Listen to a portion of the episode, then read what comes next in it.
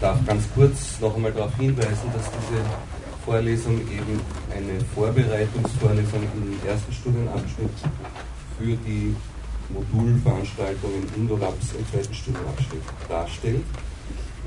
Das heißt, die Module in unserem Studienplan sind sehr stark hingerichtet auf angewandte Forschung. Angewandte Forschung und Praxis ist wichtig und notwendig und wir äh, messen dem in unserer Ausbildung als berufsvorausbildender Maßnahme, wie Sie wissen, mit dem neuen Studienplan sehr hohes Gewicht bei. Trotzdem sollte man nicht so tun, weder von der einen noch von der anderen Seite, dass angewandte und praxisrelevante Forschung nichts mit Grundlagen und nichts mit Theorien zu tun hat. Die Theoretiker äh, rümpfen auf die Nase über die Praktiker und sagen, das ist was Minderes. Und umgekehrt ebenso. Die Praktiker rümpfen die Nase über die Theoretiker und sagen, die kümmern sich nicht um die wirklichen Probleme in der Welt. Diese Gegenüberstellung, diese falsche äh, Opposition sollten wir in unserem Fach nicht nur im Kopf, sondern auch vom Herzen her und in unseren Dialogen untereinander vermeiden. Wir sollten anerkennen, dass die einen den anderen immer was zu sagen haben und dass es ganz selten überhaupt so ist, dass eine Person hauptsächlich das eine oder hauptsächlich das andere ist. Jeder von uns, ich ebenso wie viele meiner Kollegen haben im Laufe ihrer beruflichen Tätigkeit immer äh, etwas vom einen und vom anderen betrieben und verfolgt. Von daher also der Hinweis, dass wir hier in der letzten Stunde einige Grundlagen äh, versucht haben, von der Theorieseite her zu identifizieren und auszuformulieren, die für die Praxis eben ganz wichtig sind und ohne die man die angewandte äh, äh, und praxisorientierte Situation nicht gut bewältigen kann. Und wir hatten uns auf zwei Bausteine für ein grundlagenorientiertes, äh, für ein angewandtes äh, äh, Verständnis orientiert, das von der, die von der Theorie her geliefert werden können. Diese zwei Bausteine waren der moralische Code von Ehre und Schande und die Logik segmentärer Systeme. Ich hatte darauf hingewiesen, dass äh, es dabei um notwendige, um unersetzbare äh, theoretische Bausteine zum Verständnis dieser praktischen Situation geht. Notwendig heißt aber noch nicht hinreichend. Hinzu kommt die aktuelle Situation, in der diese Elemente dann wirksam wurden. Und wir werden das in dem Referat der betreffenden Gruppe dann ein bisschen näher kennenlernen. Was ich an der Grundsituation, an der Grundkonstellation äh, hier und heute noch nachtragend zur letzten Stunde hervorheben möchte, das äh, sind globale Faktoren, die Ende der 80er Jahre, Anfang der 90er Jahre zum Ausbruch dieses Bürgerkrieges führten. Und diese globalen Faktoren haben zunächst einmal, wie hier an der Tafel schon kurz äh, grafisch skizziert, damit zu tun, dass das Horn von Afrika, das im Wesentlichen die damalige Republik Somalia ausmachte, an einer der wichtigsten Seestraßen der Welt liegt, nämlich an einer Route entlang derer ein Großteil der Ölimporte Westeuropas transportiert wurde. Im Nahen Osten, wenn man den Iran dazu nimmt, wenn man die Emirate dazu nimmt, äh, die kleinen anderen Ölstaaten, den Irak und Saudi-Arabien, haben wir bekanntlich ein enorm reichhaltiges Gebiet von Ölreserven und zu der Zeit, das hat sich inzwischen ein bisschen verschoben, aber zu der Zeit kamen daher etwa 60 bis 70 Prozent der Ölimporte nach Westeuropa aus dieser Region und wurden zum größten Teil, nicht ausschließlich, aber zum größten Teil über den Seeweg verschifft durch den Suezkanal. Und diese Seeroute führt an Somalia vorbei. Sie wissen auch, dass die Kontrolle über diese Ölreserven, über die Beteiligungen an den entsprechenden Firmen nicht von denjenigen, die Ölreserven besitzen, also den arabischen Staaten, ausschließlich ausgeübt wird, und auch nicht gemeinsam mit denjenigen, die die wichtigsten Konsumenten äh, dieser Ölimporte sind, nämlich den westeuropäischen Staaten, sondern sie wissen selbstverständlich, dass die, ein wichtiger Kontrolleur über diese Ölreserven, über große Beteiligungen an den Firmen, an den Förderfirmen und ein wichtiger Kontrolleur über die Route, ebenfalls über die Transportfirmen, US-amerikanische Einrichtungen sind. Das ist Ihnen, nehme ich an, bekannt.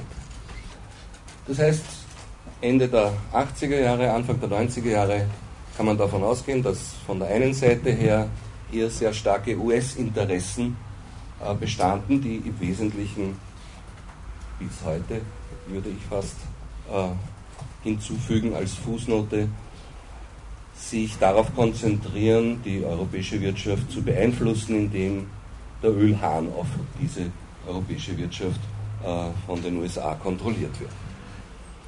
Andererseits haben wir es Ende der 80er, Anfang der 90er Jahre in dieser, in dieser Region mit einer Situation noch immer zu tun, in der die allmählich untergehende Sowjetunion ebenfalls noch immer einen sehr großen Einfluss hat. Das ist die letzte Phase des Ost-West-Gegensatzes, den wir in der allerersten Stunde angesprochen haben, als eine der großen Konfliktphasen des 20. Jahrhunderts. Die Sowjetunion hat natürlich noch immer großes Interesse daran, ihren bestehenden Einfluss in Osteuropa nicht nur auf Osteuropa zu beschränken, sondern vielleicht ebenfalls da oder dort auf Westeuropa auszudehnen. Sodass in diesem unscheinbaren Winkel der Welt, Horn von Afrika, eine größtenteils öde Steppenregion, äh, die sehr dünn von der somalischen Bevölkerung nur besiedelt ist, sieht man von Küstenregionen ab, sich eine der großen Konfrontationen zwischen den USA und der Sowjetunion während der ganzen 70er und 80er Jahre schon abspielt. Im Verlauf dieser großen Konfrontationen ist das Südjemen, ehemals britisches Kolonialgebiet, mit der großen Hafenstadt Aden oder Aden, wie die Engländer sagen, involviert. Aden war lange Zeit unter britischer Herrschaft eine Kronkolonie vom Typus Hongkong, einer der wichtigsten internationalen Seehäfen der Briten. Und genau aus dem Grund war es für die Sowjetunion enorm wichtig, den Südjemen äh, zunehmend in ihr Einflussgebiet einzubeziehen und Aden äh, zu einem wichtigen Militärstützpunkt der äh, Sowjetflotte zu machen. Und zugleich war Äthiopien nach dem Sturz des dortigen früheren Herrscherhauses mit seinem letzten Regenten Haile Selassie, nach dem Machtantritt einer Militärjunta unter Mengistu Haile Miriam selbst vom westlichen in den östlichen Einflussbereich, in den prosowjetischen Einflussbereich gedriftet in den späten 70er und 80er Jahren. Sodass sie entlang dieses Nadelöhrs, Südausgang des Roten Meeres, Bab al-Mandeb, das Tor der Tränen, sodass sie entlang dieses, Na dieses Nadelöhrs am Südausgang des Roten Meeres ein intensives Ringen der beiden Supermächte gegeneinander quer durch die 70er und 80er Jahre bereits verfolgen können. Mit dem Südjemen und dann Äthiopien als großen neuen Einflussbereichen der Sowjetunion. Wenn Somalia unter seinem Militärdiktator Siad Barre falls Teil dieses Ringens wurde. Und wenn man so will, und das ist der Punkt, auf den ich hinaus will, dann ist Siad Barre, der Diktator, ein, ein, Offizier der somalischen Armee, in jenen Jahren äh, Diktator Somalias, dann ist Siad Barre daher in gewisser Weise eine Kreatur des Kalten Krieges, der zunächst ein Verbündeter der Sowjetunion war und Teil ihres Vordringens in dieser Region zu werden trachtete, enorme Entwicklungshilfe von sowjetischer Seite, Militärhilfe bekam. Also Entwicklungshilfe, aber auch zunehmend Militärhilfe. Und dann, als Äthiopien quasi die Seiten wechselte, Kaiser Haile Selassie gestürzt wurde und das Regime Mengistu Haile Miriam an die Macht kam, Äthiopien pro-sowjetische äh, Politik verfolgte, da wurde das Siad Barre aus lokalen Spannungen mit Äthiopien heraus äh, opportuner.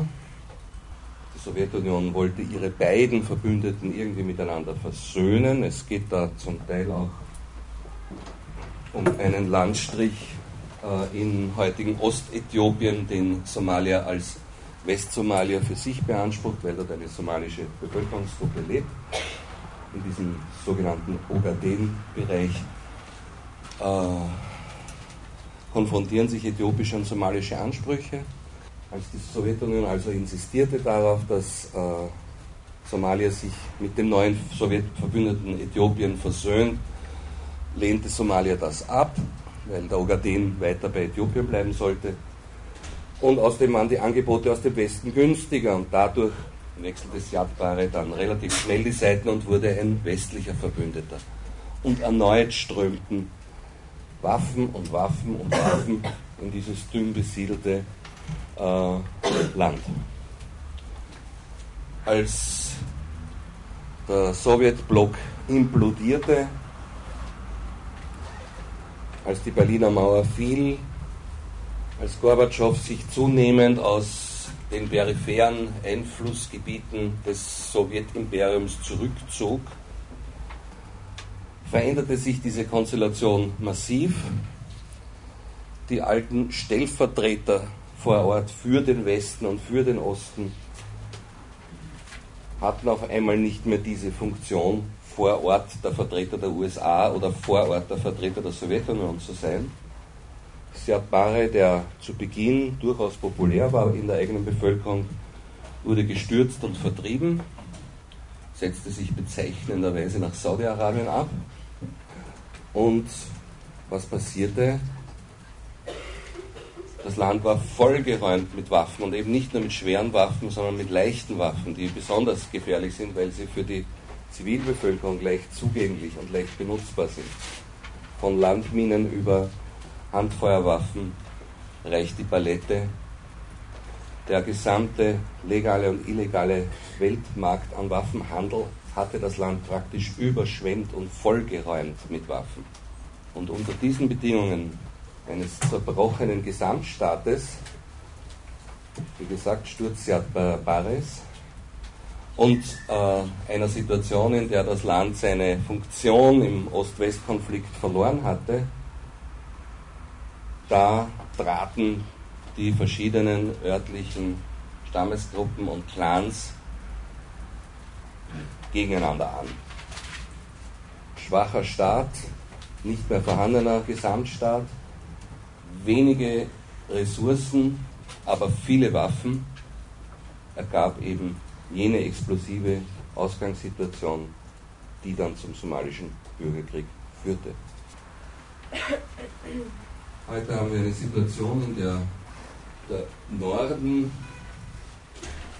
mit äh, Berbera und anderen Städten am Roten Meer, die ehemalige britische Kolonie Somalia, ein fast unabhängiger, aber international nicht anerkannter Staat Somaliland ist, den die Briten dennoch äh, vorsichtig unterstützen, während der Süden, also eigentlich der Südosten, die ehemalige italienische Kolonie Somalia mit der Hauptstadt Mogadischu, in viele mehr oder minder ähm, kohärente Teilfragmente zerfallen bleibt.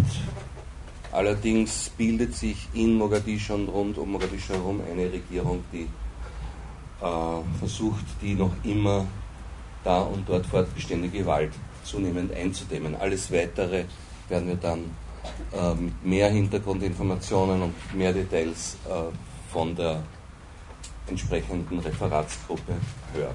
Daher würde ich auch vorschlagen, dass wir dazu mal jetzt keine weiteren Fragen stellen, die die aktuelle Situation betreffen, sondern falls von Ihrer Seite noch Verständnisfragen zum letzten Mal da sind, dass, sie, wir uns auf diese konzentrieren. Und ansonsten würde ich meinen, dass wir weitergehen. Aber zur Sicherheit nochmal gefragt, gibt es in Bezug auf diesen theoretischen Input die beiden äh, theoretischen Hauptelemente Moral von Ehre und Schande und die Logik segmentärer Systeme von Ihrer Seite her noch Fragen. Wenn es von Ihrer Seite her keine Fragen gibt, dann lassen Sie mich noch einen Gedanken unterstreichen zu dem, nämlich, dass Sie sicher gemerkt haben, äh, dass es mir wesentlich ist, hier herauszuarbeiten, dass die Gender-Dimension eine entscheidende ist, wie sie eben sowohl im Code von Ehre und Schande enthalten ist, als Herrschaftscode, der Frauen disziplinieren soll, als auch in der Logik segmentärer Systeme, die eben Frauen, alte, schwache, oft unterordnen und von den Männern äh, abhängig machen. Das ist mir deswegen wichtig, weil die Peace Studies als internationales und interdisziplinäres Unterfangen allzu lange eine Männerdomäne waren, in der äh, hauptsächlich Militärexperten und Diplomaten oder solche, die es werden wollten, äh, sich geübt haben.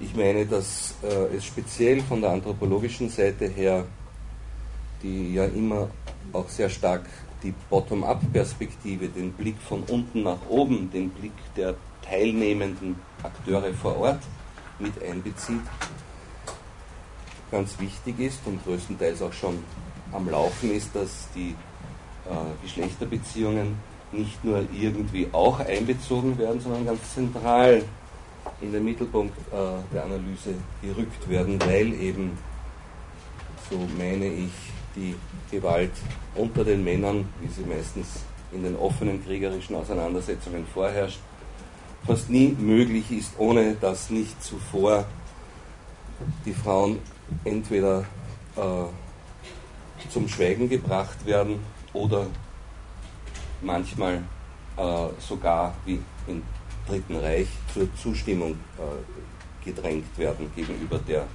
Gewalt der Herrscher.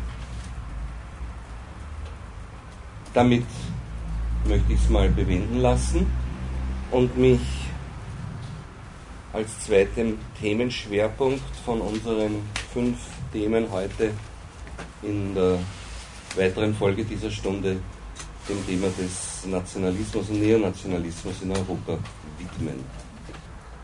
Zunächst ganz kurz die Literaturangaben, die mir hier am wichtigsten erscheinen.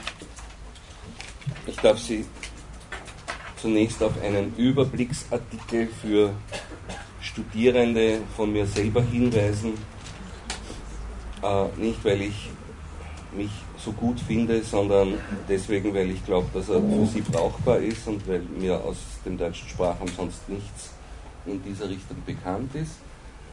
Das ist der Artikel Ethnizität für die Praxis und der ist im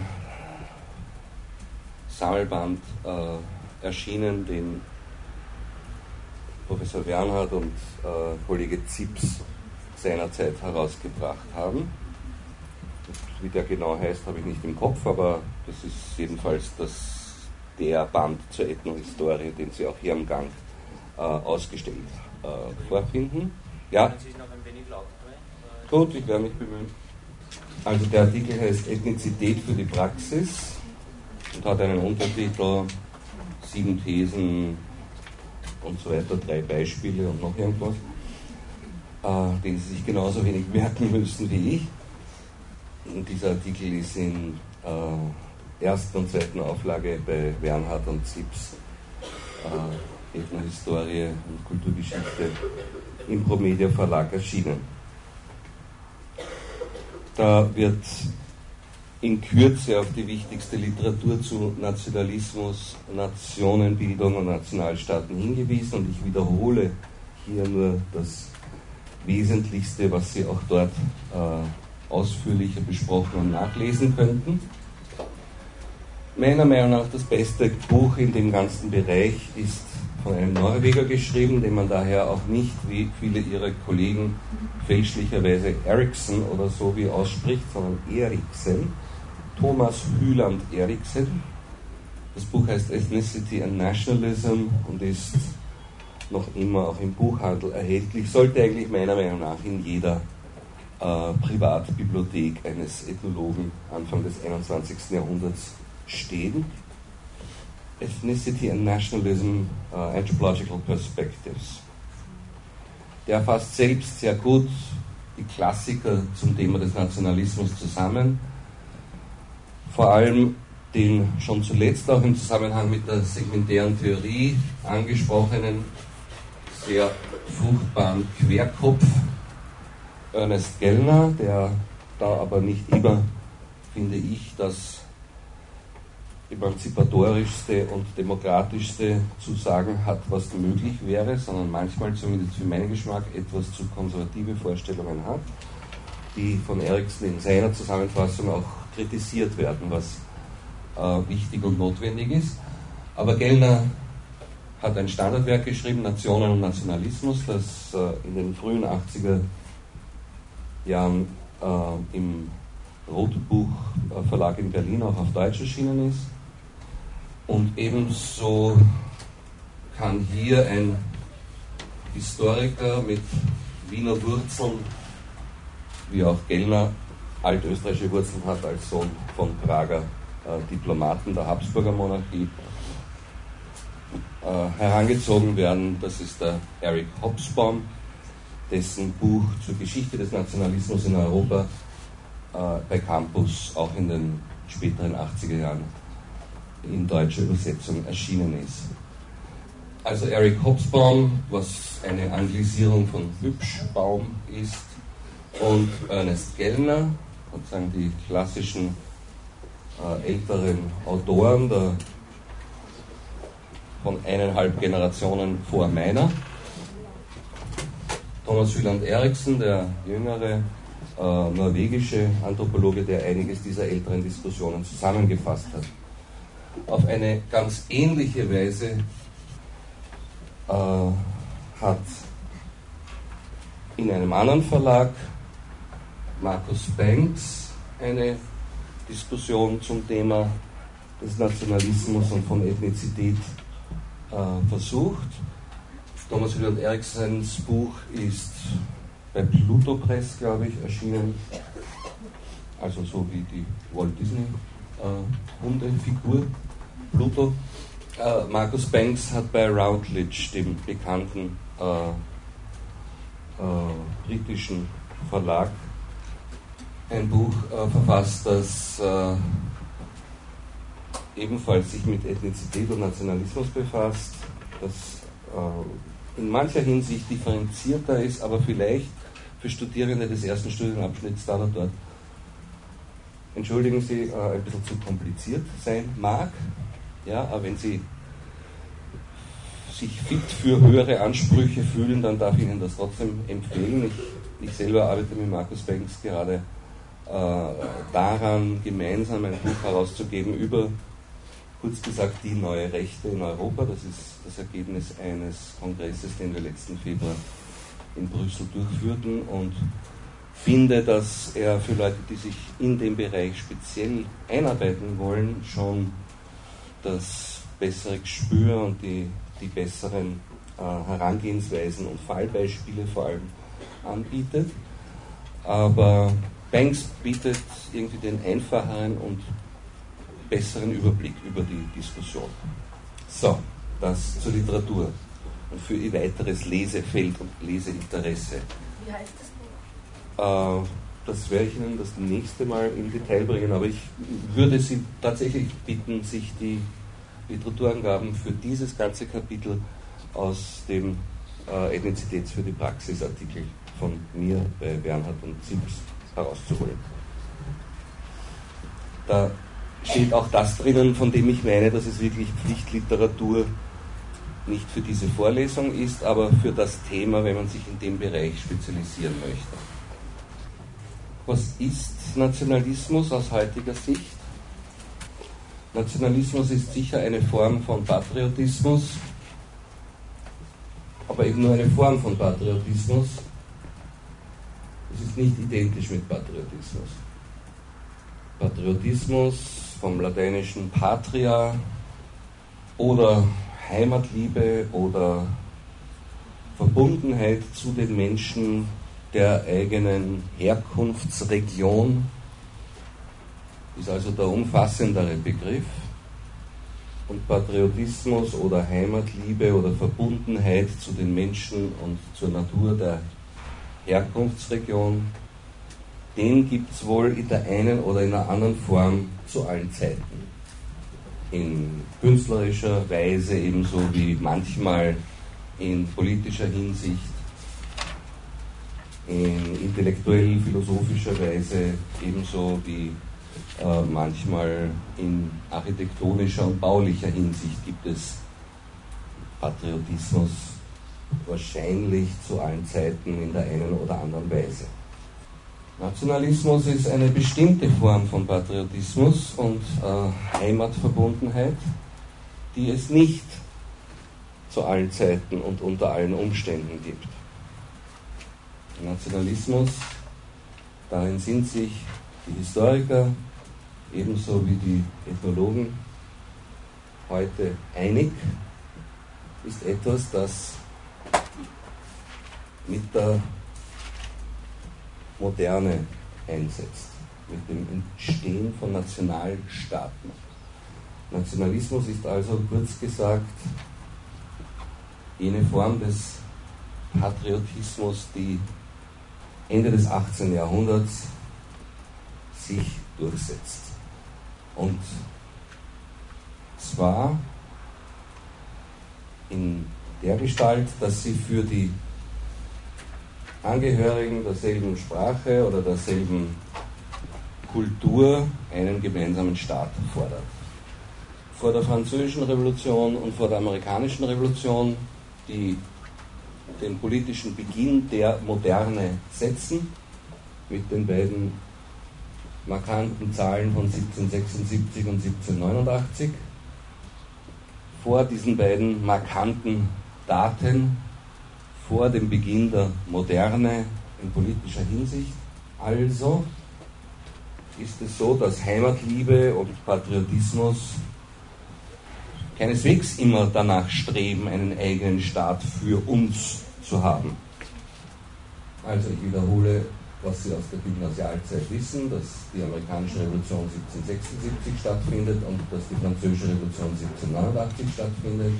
Und ich wiederhole, was Sie aus der Gymnasialzeit wissen, dass damit die politische Moderne beginnt. Und ich unterstreiche, was wir hier gesagt haben, nochmals, dass der Nationalismus jene Form von Heimatliebe und Heimatverbundenheit ist, die mit der Moderne einsetzt und die danach verlangt, dass die Menschen einer Kultur und einer Sprache einen gemeinsamen Staat haben.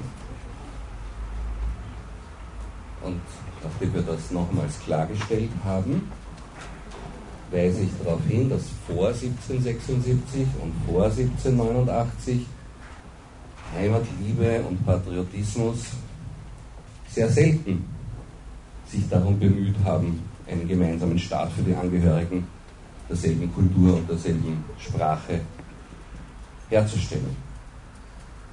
Davor hat der Adel geherrscht über große Teile Europas und auch mancher außereuropäischer Gebiete. Und in Europa und an seiner Peripherie war der Adel immer eine internationale Sache ganz und gar nicht darum geschert hat, ob die Untergebenen dieselbe Sprache sprechen oder nicht. Bien au contraire, ganz im Gegenteil, könnte man sogar sagen. War es bekanntlich so, dass die Habsburger Schweizer Bürger waren und die deutschsprachige Bevölkerung Österreichs mit äh, der ungarischen Bevölkerung und italienischsprachigen Menschen und tschechischsprachigen Menschen in einem, in einem Staatsverband regiert haben. Selbiges kann man von vielen anderen Fürstenhäusern Europas sagen. Da ging es zwar sehr oft darum, dass man sich für seinen Herrn zu schlagen hatte, wenn man nicht gerade Schweizer oder Tiroler freier Bauer war, aber für den eigenen Herrn sich schlagen hieß sehr oft, dass man zusammen mit äh, Menschen anderer Religion und anderer Sprache äh, in den Kampf ziehen musste oder ein politisches Gebilde herzustellen oder wiederherzustellen oder zu verteidigen hatte.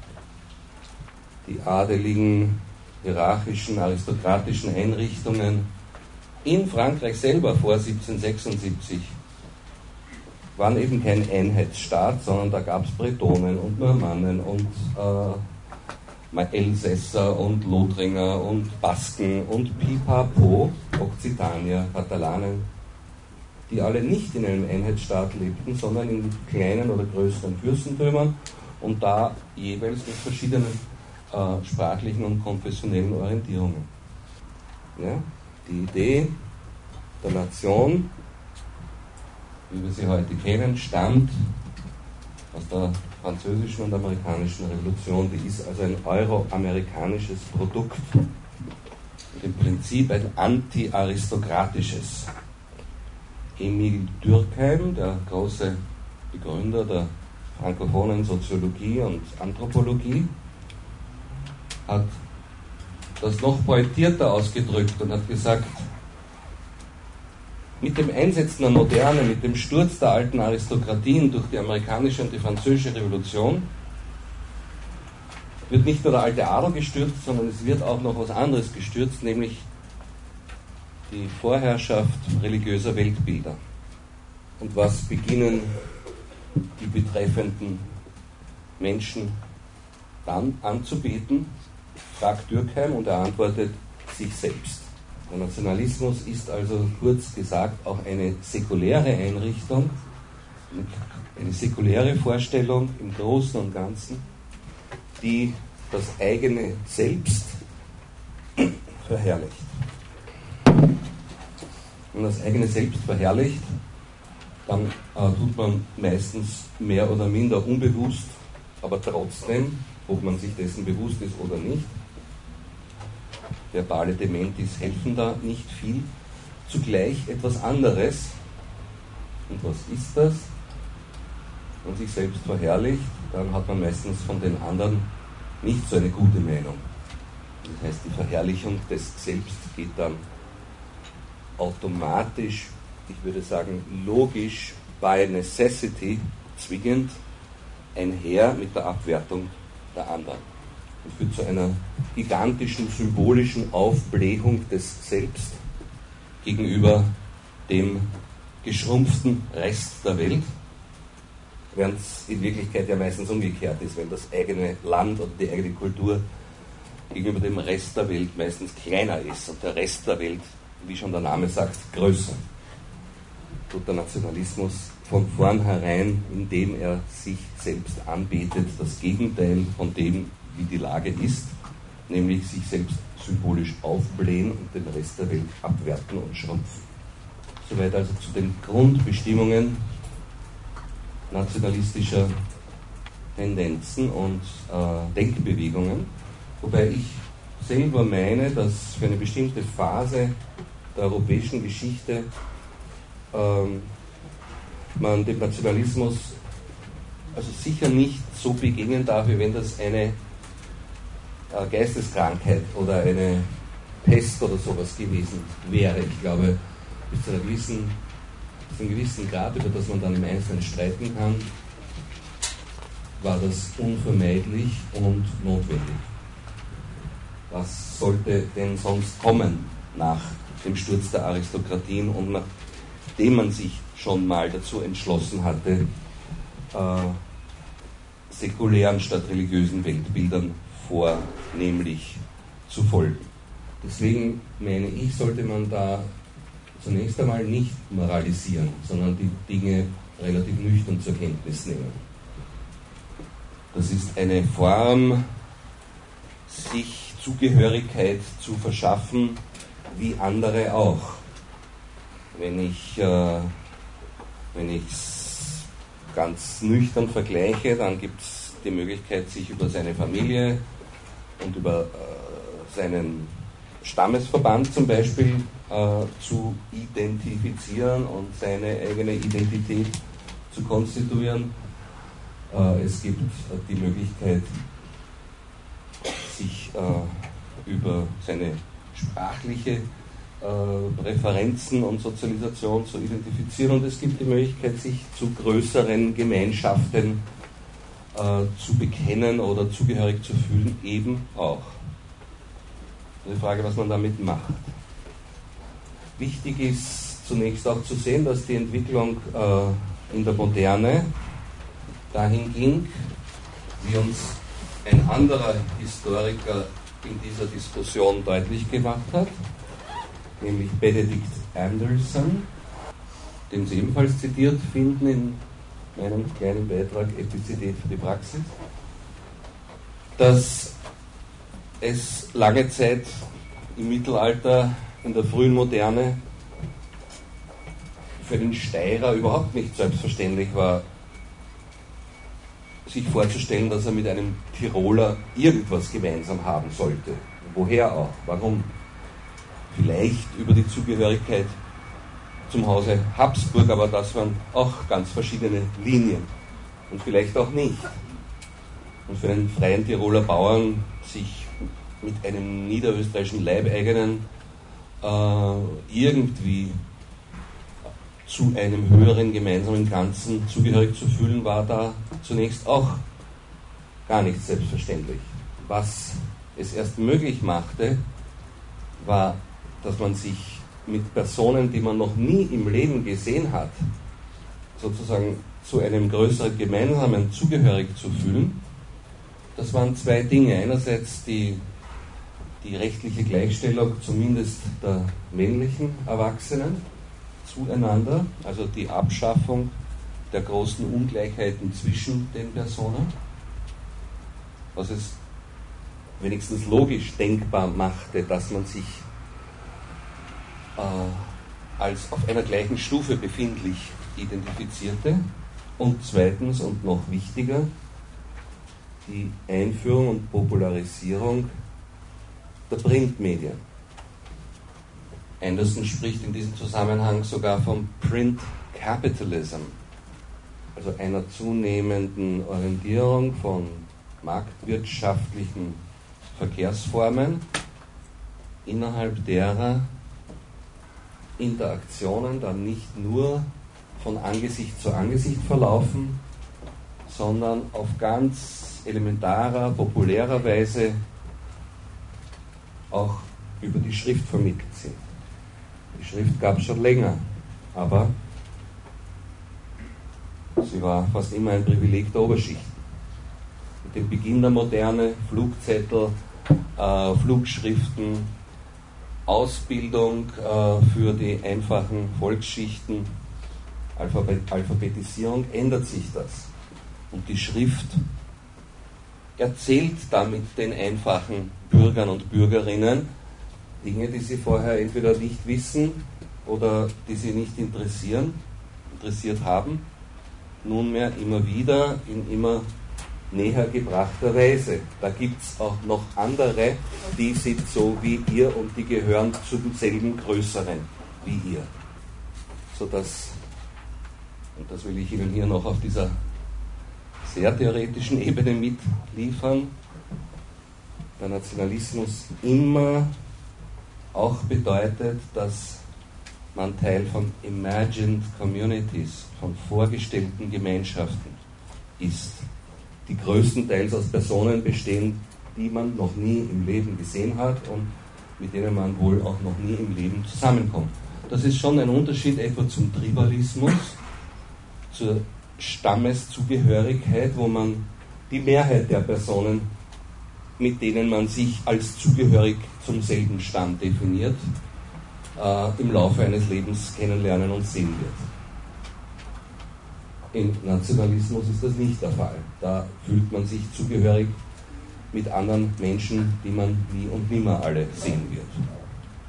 Und dass es überhaupt dieses Gefühl und diesen Wunsch der Zugehörigkeit von so großen Personen gibt, ist eben nicht nur einer rechtlichen, sondern auch einer medialen Revolution zu verdanken und geschuldet, nämlich der weiten Popularisierung von Schrift.